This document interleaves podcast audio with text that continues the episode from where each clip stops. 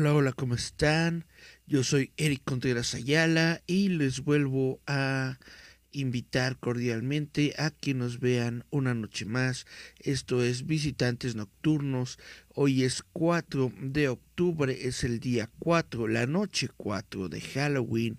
Hoy vamos a hablar de una película y de una serie de películas que se llaman o llevan por título El fantasma de la ópera. Vamos a hablar un poco sobre la película original, un poco sobre sus secuelas, sobre todo voy a hablar sobre el musical de Andrew Lloyd Webber, que yo creo que es uno de las es una de las más grandes eh, obras musicales de la historia de la humanidad. Es tan buena esta obra de teatro que inclusive aún se encuentra pues participando dentro de lo que es la escena de Broadway no ha parado de mantenerse en el eh, en cartelera en Broadway. Entonces, sin más por el momento, vamos a darle, vamos a hablar de El fantasma de la ópera. Esta es una ah, adaptación cinematográfica de terror muda estadounidense del año 1925 de la novela Le Fantôme de l'Opéra de Gaston Leroux de 1910. Es dirigida por Robert Julian y protagonizada por Lon Chaney. Lon Chaney en el papel principal del fantasma deformado que acecha en la ópera de París, causando asesinatos y caos en un intento de convertir a la mujer que ama en una estrella. La película sigue siendo más famosa por el espantoso maquillaje creado por Cheney, que se mantuvo en secreto hasta el estreno de la película. Eh, también en la película aparecen Mary Philbin, Norman Carey, Arthur Edward Carey, Gibson Gowland, John St. Paulis y Snitz Awards. El último miembro del reparto que sobrevive fue Carla Limley, pero eh, falleció en 2014. Ella fue sobrina del productor Carl Limley, quien interpretó un pequeño papel como primera bailarina en la película cuando tenía unos 15 años. Esta película se estrenó el 6 de septiembre de 1925, estrenándose en el Astor Theater de Nueva York. El presupuesto final de la película fue de 632.357 dólares. Y bueno, eh, más que los datos, más que la historia, yo lo que quiero que se queden ustedes con todos estos programas que estamos, eh, que estoy desarrollando, es que eh, eh, entiendan el significado histórico, que comprendan el porqué de estas películas, el porqué del cine de monstruos, cuál es su importancia, cuál es su legado, qué es lo que nos ha dejado todo esto, todo este cine, más de 100 años de cine, ¿qué nos ha dejado en la cultura popular? ¿Qué nos ha dejado en nosotros mismos, en nuestra manera de ser? Y bueno, esta película de 1953 pasó al dominio público en los Estados Unidos porque eh, Universal Studios no renovó su registro de derecho de autor en el año 28 después de la publicación. Al menos, bueno, se dice que esta película está en el dominio público en los Estados Unidos. Eh, no sabemos si está en el dominio público en otras partes del mundo. Entonces hay que mm, irse con cuidado, pero por lo menos es muy em, probable que si haces una versión del fantasma de la ópera, no te metas en conflictos con nadie. Permítame leer un Perdón, tomar un poquito de agua y continuamos.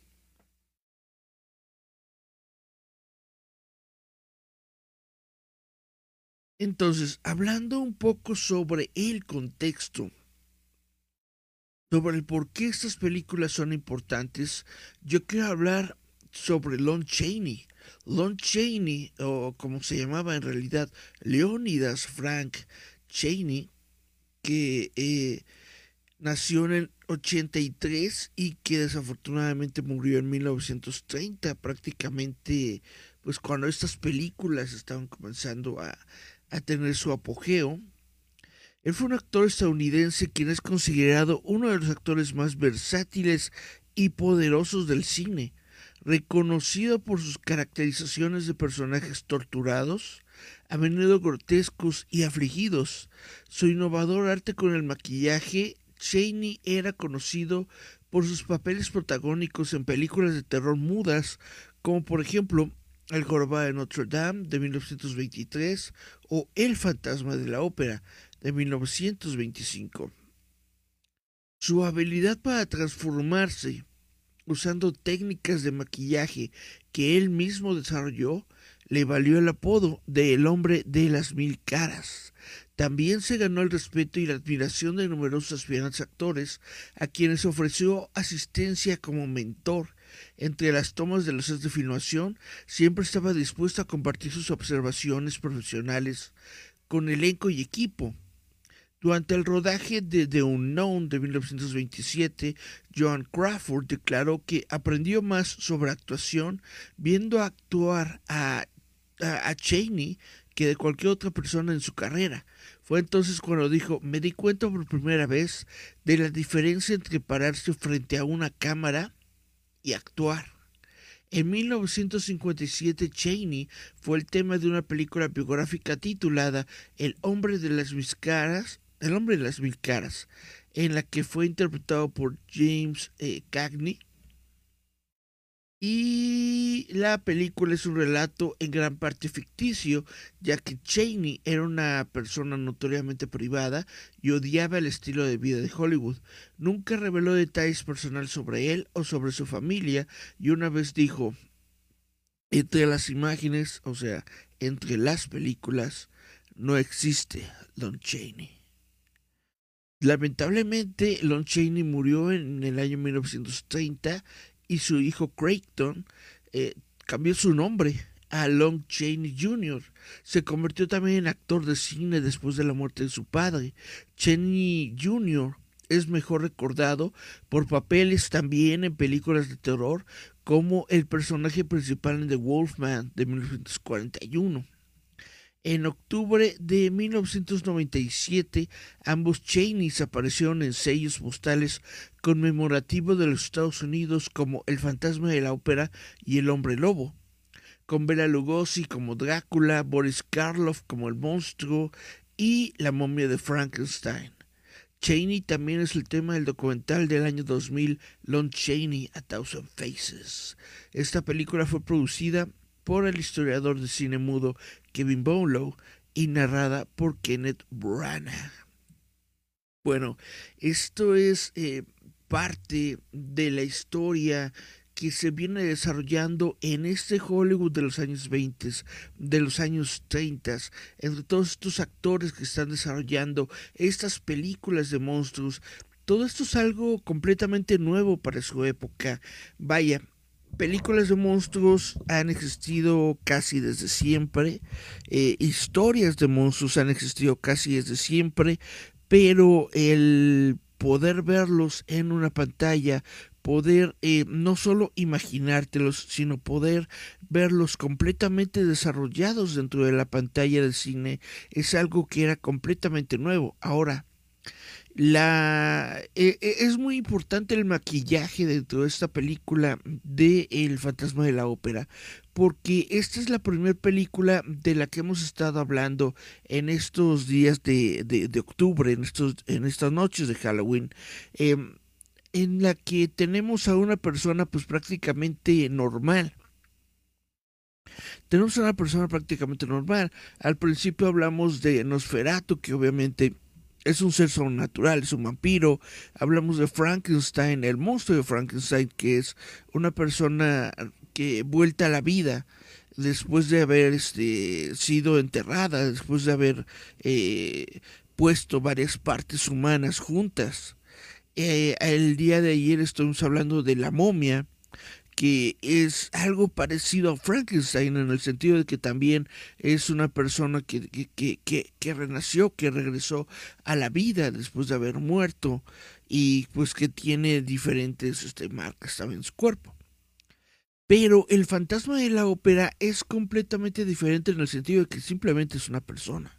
Es una persona que no encuentra el amor, es una persona que no encuentra relaciones humanas que, con, con, cuales estar afectivamente relacionado porque tiene una deformación. Entonces, simple y sencillamente es una persona, es un ser humano deformado, eso es lo único que tiene. Y como hemos visto a lo largo de diferentes programas de de visitantes nocturnos, el ser humano le tiene miedo a aquello que no conoce, el ser humano le tiene miedo a aquello que no puede comprender o que no puede entender o que no puede explicar eh, de manera concreta.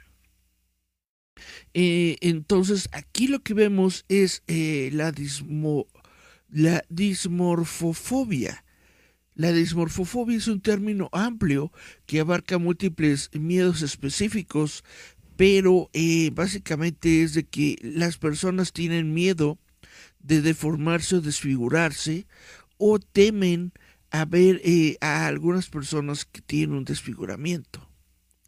Es básicamente pues estar con miedo de que esto nos pueda pasar a nosotros o de que pues vaya, pudiera pasar en nuestra familia alguna eh, desfiguramiento o nosotros mismos pudiéramos llegar a estar desfigurados en, en algún momento de nuestras vidas. Por eso es tan importante el maquillaje y por eso es tan impactante esta primera escena de revelación de Lon Chaney, porque justamente cuando eh, en la película, probablemente ustedes han visto esta escena miles de veces, o al menos por lo menos una vez la debieron haber visto en algún documental, algo así. Cuando le quitan la máscara y tiene, eh, vaya, es como un esqueleto debajo de ella, pues es un momento bastante icónico del cine. Es un momento que dices tú, wow. Eh, tal vez eh, para los estándares actuales del cine, pues no te parezca tan, tan deformado, no te parezca que, te, que, tanto miedo. Pero para su momento era algo genial ver ese tipo de imágenes, les vuelvo a decir, en la pantalla. Eh, entonces, vamos a hablar un poquito del maquillaje. Eh, tras el éxito de El Jorobado de Notre Dame en 1923, a Cheney se le dio una vez más la libertad de crear su propio maquillaje, que es una práctica que se volvió casi tan famosa como las películas que él mismo protagonizó. Cheney eh, dijo del fantasma de la ópera que la gente exclamaba mi extraño maquillaje. Logré la calavera de este papel sin usar una máscara fue el uso de pinturas en los tonos correctos y en los lugares correctos, no lo obvio. Partes de la cara que daban la ilusión completa de horror. Todo es cuestión de combinar pinturas y luces para formar la ilusión correcta. Lo que Cheney utilizó fue una ilustración a color de la novela de André, de André Castain como modelo para la aparición del fantasma. Levantó los contornos de los pómulos, metiéndose guata dentro de las mejillas. Usó un casquete para elevar, la altura de su frente varias pulgadas y acentuar la cúpula calva del cráneo del fantasma. Las líneas de lápiz enmarcaron la unión de casquete, exageraron las líneas de sus cejas. Cheney se pegó las orejas a la cabeza y se pintó las cuencas de los ojos de negro agregando reflejos blancos debajo de los ojos para lograr un efecto esquelético. Creó una sonrisa esquelética uniendo dientes a un juego de dientes postizos podridos y cubriendo sus labios con pintura de grasa. Para transformar su nariz, Cheney aplicó masilla para afinar su ángulo e insertó dos bucles de alambre en sus fosas nasales unos cables guía ocultos bajo la masilla tiraban de sus fosos nasales hacia arriba para que pareciera, al menos de frente, que no tenía nariz. Según el director de fotografía, Charles Van Enger, Cheney sufría por su maquillaje, especialmente por estos cables que se había metido, que a veces lo hacían sangrar, como el infierno. Cuando el público vio la primera vez cómo, eh, vaya, esta película, cuando la vio por primera vez, se dijo que gritó o se desmayó durante la escena en la que Christine le quita la máscara al fantasma, revelando sus rasgos de calavera a la audiencia. La aparición de Cheney como el fantasma en esta película ha sido la descripción más precisa del personaje del título, según lo que se dice de él en la novela donde se describe al fantasma con una cara en forma de calavera, con algunos mechones de cabello negro en la parte superior. Eh, como en la novela, el fantasma de Cheney se ha deformado naturalmente desde su nacimiento, en lugar de haber sido desfigurado por ácido o fuego, como en adaptaciones posteriores del fantasma de la ópera. ñaca, ñaca, ñaca. Bueno, si les parece bien, vamos a revisar porque parece que a lo mejor tenemos unos eh, mensajitos. Estamos, como ustedes lo saben, transmitiendo directamente a través de Facebook Live eh, en la página de Roboto, facebook.com diagonal Roboto MX eh, diagonal live. Ahí estamos nosotros en nuestras 31 noches de Halloween. Y vamos a saludar. Yasmín Flores López nos dice buenas. Buenas, Yasmín. Gerardo Valdés Uriza nos dice buenas noches. Y también agrega, el fantasma de la ópera es primo lejano del fantasma de la selva, que es primo lejano del fantasma del espacio, quien es primo lejano del líder fantasma. ¡Wow! Toda una Fíjate nada más, toda una, eh, ¿cómo decirlo? Familia, familia de fantasma. Eh, dice saludos a todos. Hola Bonoman. Dice eh, eh, Gerardo que padre el contraste de la máscara de fantasma de la opereta. Dice Bonoman, una película que me gusta mucho. Ah, tienes toda razón, el, hombre elefante tiene justamente también que ver con este miedo que tiene la gente a la deformación. Dice Juan Chévez, buenas noches, buenas noches Juan. Dice Juan Daniel Ruiz Sotelo, qué buen tema escogiste el día de hoy. Saludos Eric. Hola Juan Daniel, ¿cómo te va? Bonomal dice, recuerdo también varias películas de serie B Sí, y Lon Chaney, Lon Chaney hizo varias, varias, varias películas que ahora son consideradas de serie B, pero que en su momento pues eran solamente películas, ¿no? Eh, dice Bonoman, la película de subespecies reanimados también son buenas. Dice, ah, Miriam Sorel Luthor nos saluda, dice, hola. Jasmine Flores López dice, a mí me gusta mucho el fantasma de la ópera por la música. La música es genial. De hecho, yo siento que no se puede hablar mucho del fantasma de la ópera sin hablar de, la música. Pero pues ya saben cómo es Facebook y todas estas redes sociales. Si pongo, aunque sea tantito, del, del soundtrack de, de Andrew Lloyd Webber, pues nos, nos van a flaguear y, y, nos van a quitar el video. Dice Miriam Sorel, le like y mando foto de mi hermano vestido del fantasma de la ópera. Tome aquí su like, buena mujer. Y mándeme foto de su hermano vestido como el fantasma de la ópera. Bueno. Eh, vamos a hablar un poquito sobre el estudio en donde se realizó la película. El productor Lemley encargó la construcción de un decorado de la Ópera de París Debido a que tendría que soportar cientos de extras, el conjunto se convirtió en el primero en crearse con vigas de acero colocadas en hormigón.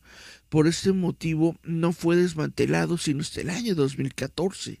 Imagínate todos estos años, prácticamente mm, unos 100 años, en la que el estudio 28, el lote de Universal Studios número 28, eh, permanecía ahí.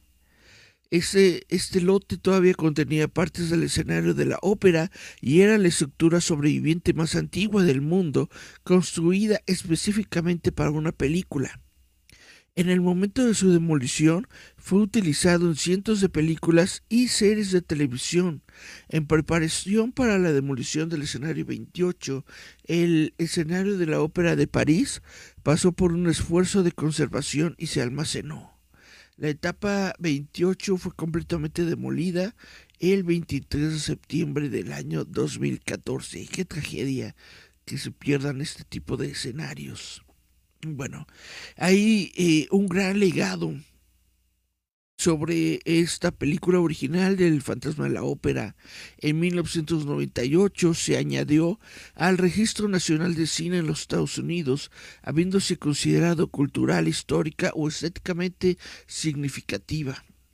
Se incluyó en el puesto número 52 de los 100 momentos cinematográficos más aterradores del canal Bravo.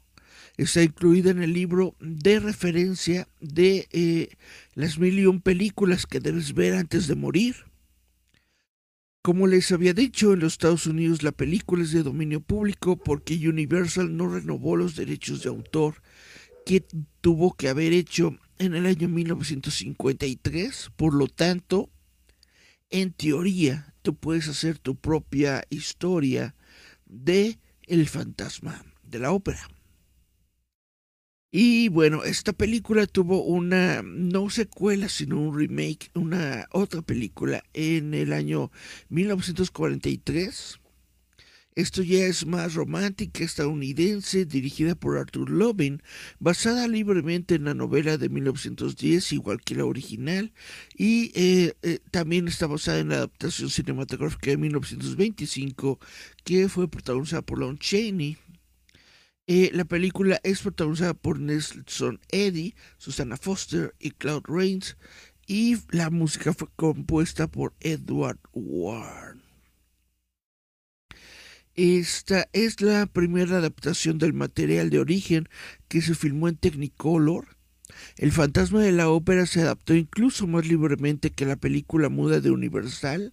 La película reutilizó la elaborada réplica de Universal del, interior de la ópera, que se había creado originalmente para la película de 1925.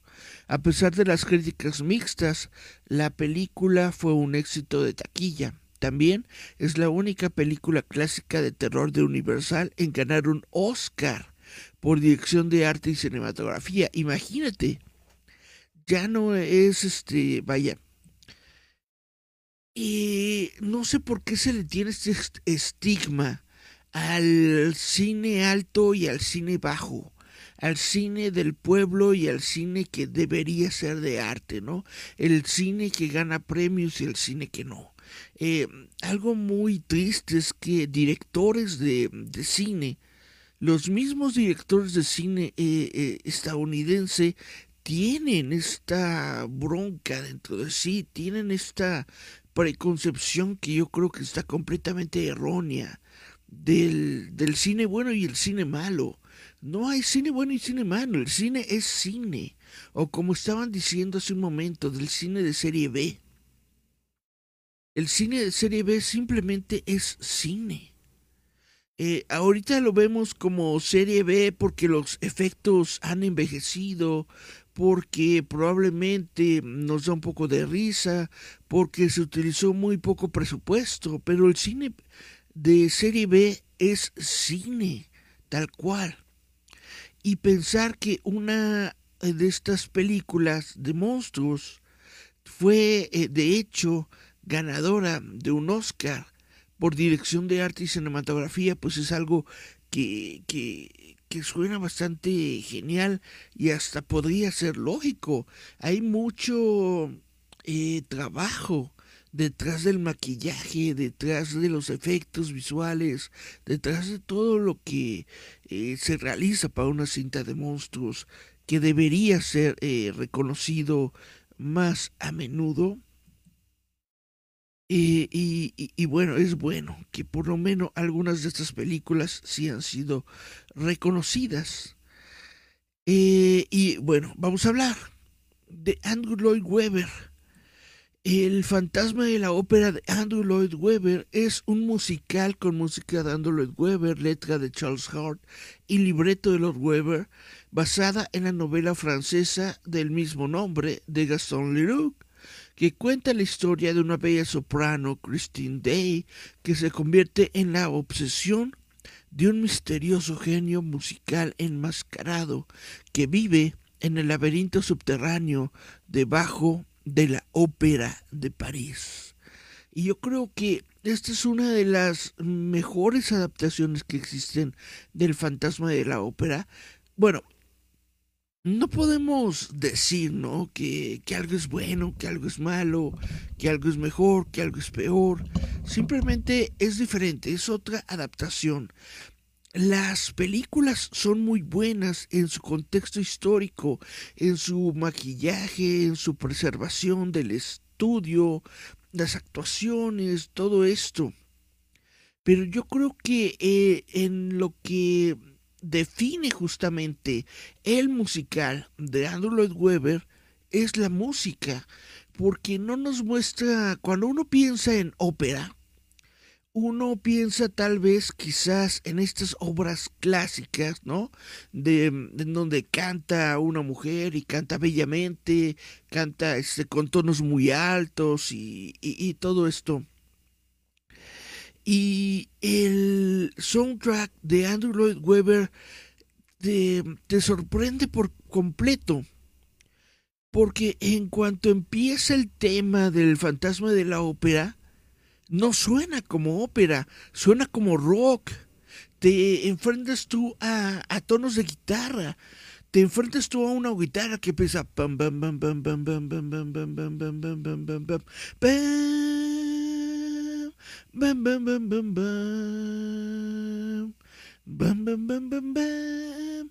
Y a todo esto le mete instrumentos clásicos, le mete flautas, le mete armónicas para hacer un contraste. Es decir, que sí suena en su momento como ópera, pero es una ópera rock. Es realmente algo completamente, al menos cuando yo por primera vez como chavito ¿qué será en, e, e, en, la secundaria, segundo, tercero, secundaria? Cuando escuché por primera vez esta obra, me voló por completo la cabeza, por completo.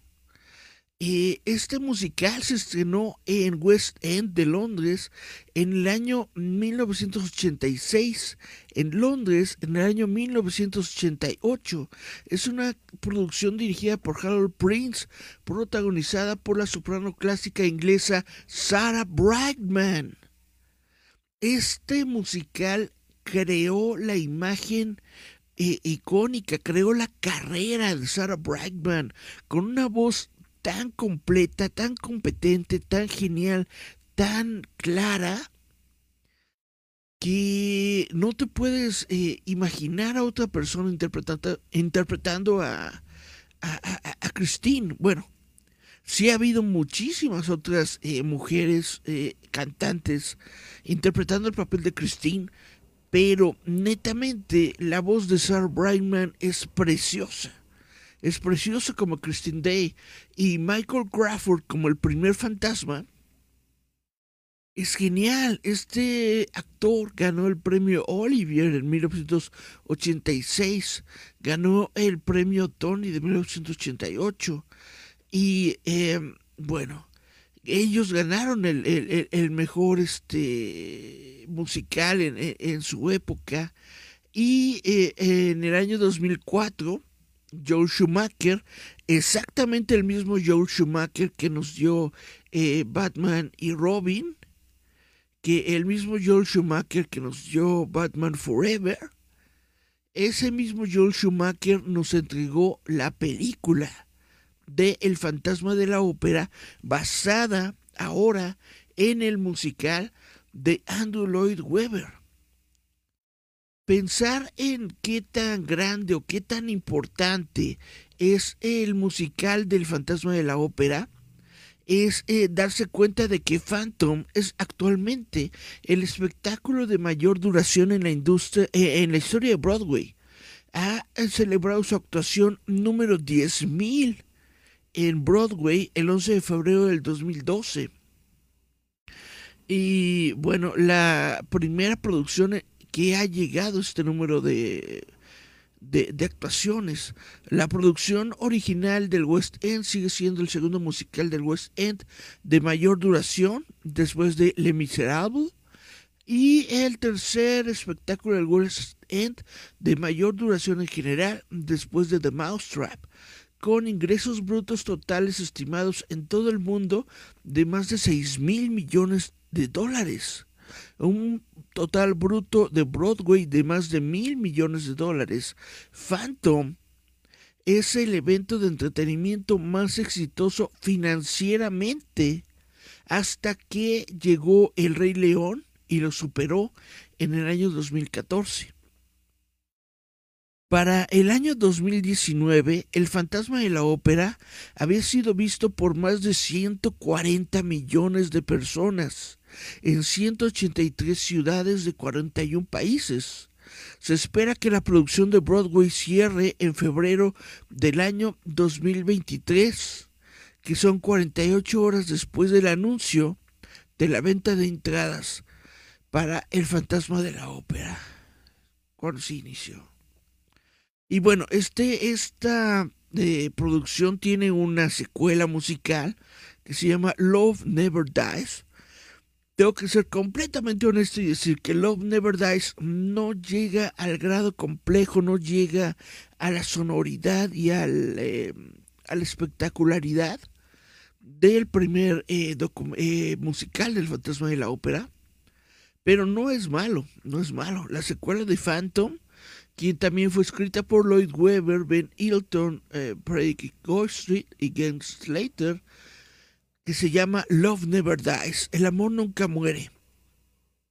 Es la adaptación libre de la novela de 1999 llamada El fantasma de Manhattan, está ambientada en el año 1907, que es una década después del, de que termina el fantasma, eh, el fantasma de la ópera original. Pero eh, al menos eh, según la producción, era una década después, pero en realidad la historia ocurre 26 años después ya que el eh, espectáculo original estaba ambientado en 1881. En esta historia se le invita a Christine, quien ya es una cantante consagrada de, de, la ópera, a actuar en Fantasma. Fantasma es una nueva atracción en Coney Island eh, hecha por un empresario anónimo con su marido Raúl, con su hijo Gustav a cuestas. Ellos se van a Brooklyn sin saber que el fantasma es quien eh, está detrás de todo esto. El fantasma es el empresario anónimo quien sigue obsesionado con Christine. La producción original fue dirigida por Jack Bryan, coreografiada por Jerry Mitchell, escenografía y vestuarios de Bobby Crowley, y bueno, se estrenó, en el, se estrenó en el Teatro Adelphi, en el West End, 9 de marzo de 2010. Duró más de 17 meses, cerró su producción el 27 de agosto de 2011. Esta producción recibió críticas mixtas, una inauguración programada en Broadway se pospuso hasta el 2011 y luego se canceló. Una producción australiana renovada, protagonizada por Ben Lewis y Anna O'Byrne, se inauguró el 21 de mayo de 2011 en el Regent Theatre de Melbourne con eh, eh, resultados más favorables. Y bueno, después de que terminó su carrera en Melbourne el 12 de diciembre de 2011, esta producción se trasladó al Teatro Capital en Sydney, donde se presentó de enero a abril de 2012. Bueno, creo que terminé hablando más de eh, el musical que de la película, pero eh, vamos a ver qué es lo que opina la gente, vamos a ver los comentarios, los bonitos comentarios de las personas que nos dejan en el Facebook. Vamos a ver. Dice eh, Francisco Fabián López, hola, buenas noches Eric, buenas noches Fabián, ¿cómo te va? Dice Gerardo Valdés Uriza, wow, ganó un Oscar, sí. La, la versión de 1940 fue la que ganó el Oscar. Dice Francisco Fabián, buenas noches Robotofans, Buenas noches, Francisco, Miriam, Miriam Sorel. Dice, la canción del fantasma de la ópera era tradición en los 15 años como vals. ¿De verdad? Em, dice Juan Daniel Ruiz Otelo, ¿puedes hablar del fantasma de la opereta de Tintán? Para mi gusto, muy buena película. Híjole, Fabián, luego te queda de ver... Eh, voy a ser muy honesto y tal vez eh, la gente dirá que soy este un, eh, un malinchista. Pero hay muchas películas de cine mexicano que no he visto. Hay muchas películas de Tintán que yo no he visto. Hay este. Hay muchas películas mexicanas que no he visto. por ejemplo, estas de nosotros los pobres, ustedes los ricos, por ejemplo, es una película que nunca he visto. El fantasma de la ópera de Tintán nunca la he visto. Eh, de hecho, de Tintán solamente he visto una sola película de él. Y ni siquiera me acuerdo cómo se llama. La vi en el Comic Rock Show. En una. en, en, un evento que hicieron del aniversario luctuoso de Tintán. Perdóname si te queda de ver.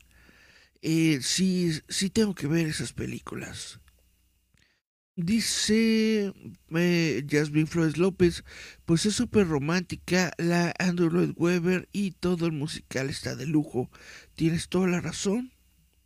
Eh, Bono Matt dice, recuerdo la interpretación de Sarah Brightman en El fantasma de la ópera. Es brillante, es muy bueno. Dice Juan Daniel Ruiz Otelo, Eric, mis respetos, qué buena cátedra nos estás dando. Pues no sé si es cátedra, yo solamente me gusta hablar de las cosas que me gustan. Jasmine Flores López dice, es más sonado el musical que la película antigua. Sí, em, el musical ah, yo siento que ha, con, ha contribuido mucho más a que el fantasma de la ópera se encuentre dentro de la cultura popular, quizá que la película. Sin embargo, como eh, les estoy diciendo, les estoy contando, y que espero que se quede eh, dentro de ustedes en estos 31 noches de Halloween, pues la película también tiene lo suyo, la película también tiene, eh, también es muy importante, es muy fue muy, fue muy importante para eh, la, Universal Pictures, fue un gran éxito de taquilla, su secuela ganó un Oscar y vaya, todo el, la figura del fantasma de la ópera, del maquillaje de Lon Chaney, de, eh, de, de, su secuela. Vaya, todo esto se ha permeado en nuestra cultura popular. Les decía, no, no, yo creo yo que no existe persona que no haya visto eh, al fantasma de la ópera cuando, cuando le quitan la máscara y cuando se revela ¿no? el, el, maquillaje de Lon Chaney. Es parte fundamental de nuestra cultura popular, al menos si te gusta el cine de terror, si te gusta eh, los monstruos, en algún momento de tu vida lo debes haber visto. Eh, porque es un, eh, eh, es un evento bastante, bastante genial, bastante palpable. Dice Francisco Fabián López, ¿cómo se llama el autor del fantasma de la ópera? El fantasma de la ópera es la, la novela original. La novela original se llama eh, Le Fantôme de l'Opéra, o sea, el fantasma de la ópera. El autor se llama Gaston Leroux. Gaston Leroux. Y es de 1910. La ópera, perdón, la novela. La novela Le Fantôme de l'Opéra. Eh, y bueno, esto es este por lo que a mí me gusta por lo que a mí me gustan esas películas y porque realmente y por lo que realmente quiero hablar de ellas es justamente por su legado dentro de la cultura popular, dentro de lo que nos dejó, dentro de lo, la importancia que tiene el cine de monstruos, no solamente este cine de monstruos clásicos, sino que este a su vez inspiró a la siguiente generación. Ya estaremos hablando posteriormente de, de del, cine de los ochentas, del cine de los setentas, que en donde se originó el slasher, en donde se originó, eh, en donde tenemos al asesino en serie. Pero vaya, todas estas películas de monstruos tienen su antecesor en estas grandes películas de la, de la Universal que nos dejaron todas estas escenas emblemáticas y este tipo de actuaciones que a partir de ellas comenzaron a desarrollar lo que fue eh, para nosotros o, lo que podría ser para nosotros un monstruo clásico. Eh, todo esto se desarrolló eh, utilizando las tablas del teatro. Todos estos actores, antes de comenzar a desarrollar películas en los años 20, en los años 30, incluso en los años 40, todos ellos parten del teatro. Todos ellos surgieron del teatro. Lon Chaney, Lon Chaney surgió del teatro. Su hijo mismo surgió del teatro. Todos ellos tienen tablas teatrales. Y este tipo de actuaciones son las que quedan en, eh, nuestra memoria. Por, ahí había leído un, texto de que Lon Chaney eh, tenía, bueno, Lon Chaney en, algún momento de su vida tuvo eh, eh, dentro de su familia personas que no podían hablar, que se comunicaban con señas. Entonces por eso la, la, actuación de Lon Chaney, sobre todo en El Fantasma de la Ópera y, y en otros... en otros papeles que hizo, tiene muchos, tiene muchas actuaciones de las manos, tiene muchas actuaciones eh, corporales, porque justamente eh, en su casa con él vivía eh, personas que, que tenían solamente lenguaje de señas. Entonces esto se ve reflejado también en su actuación, se ve reflejado en la forma en que se mueve, en la forma en que mueven sus manos, también algo muy interesante, pues es de que em, había, ¿no? había trampas, había diferentes circunstancias dentro del escondite del fantasma de la ópera que no permitían que cualquier persona se pudiera acercar a donde él estaba. De hecho, una, eh, dentro de una de las canciones del musical de, de Andrew Lloyd Webber, dice, mantén la luz a la altura de tus ojos y cuando lo hacen es porque había un cable que literal te, te cortaba la cabeza si no te, si no te dabas cuenta de él, de que estaba frente a él y solamente lo podías hacer pues teniendo el candelabro, ¿no? Enfrente de, enfrente de tu cara, en fin. Hay varias, cosas muy interesantes sobre esta película. Si ven el video que estamos pasando en estos momentos, va a llegar justamente en unos instantes la revelación de Lon Chaney. Em, dice Francisco Fabián López Castillo, es muy importante y fabulosa la película. Sí, es muy interesante. Es muy, eh, al menos a mí me, me, gustan mucho estos temas, me parecen muy interesantes, me gusta todo lo que tiene que ver con historia, pero también me gusta la historia del cine. También me gusta mucho todo lo que tiene que ver con las cosas que nos asustan o que nos, nos hacen darnos cuenta de nuestra propia fragilidad como personas, como seres humanos. Como les estaba diciendo, esta película habla... Eh, ya no sobre un monstruo como tal. El monstruo no debería ser un monstruo porque solamente es un ser humano, solamente es una persona con desfiguramiento, ¿no?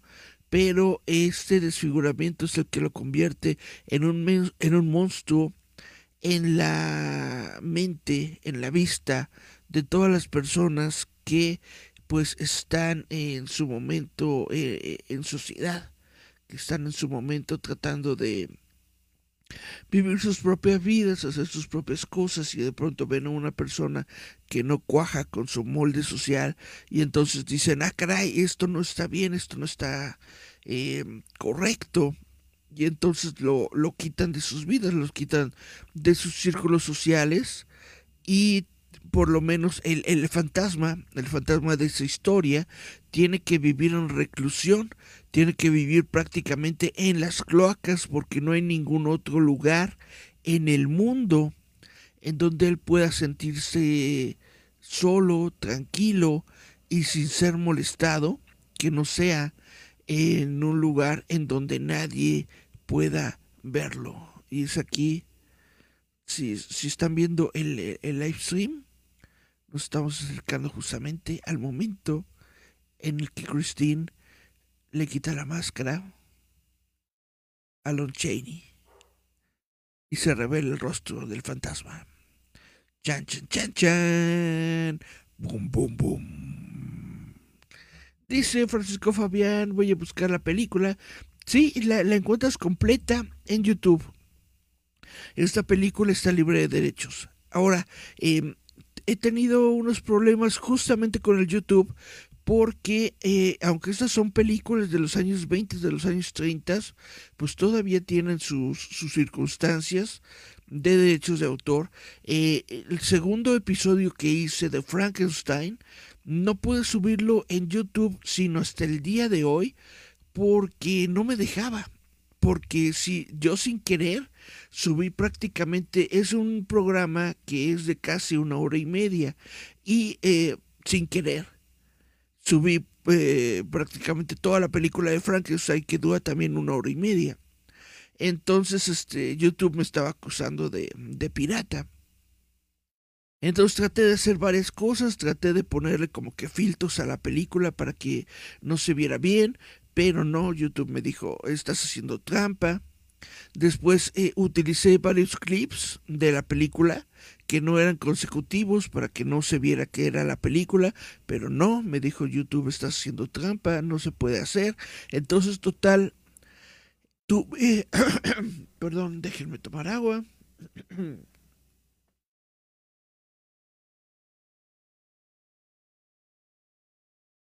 tuve literalmente que quitar la película tuve literalmente que dejar un cuadro negro eh, eh, en el programa para que YouTube ya me dejara subirlo. Entonces ya pueden, ya, ya lo tienen en YouTube, ya pueden ustedes eh, escuchar mi plática de sobre la película de Halloween sin perdón sin ver para ver la película de Frankenstein pero sin ver la película de Frankenstein porque YouTube me la quitó me la quitó de las manos Y bueno, pues esto es este el programa de hoy. Esto es eh, nuestra cuarta noche con nuestra cuarta película, que es ni más ni menos que El fantasma de la ópera. Vamos a ver si queda algún otro mensajito mientras yo me echo aquí en el fondo otro traguito de, de agua y mientras ustedes pueden ver un poco más de la película en sus pantallas. Ahora no sé si cuando eh, quiera subir este video a YouTube me van a dejar o tenga que quitarlo. Entonces aprovechen, aprovechen que están viendo escenas de la película original de El fantasma de la ópera mientras yo me tomo unos traguitos de agua. Yeah.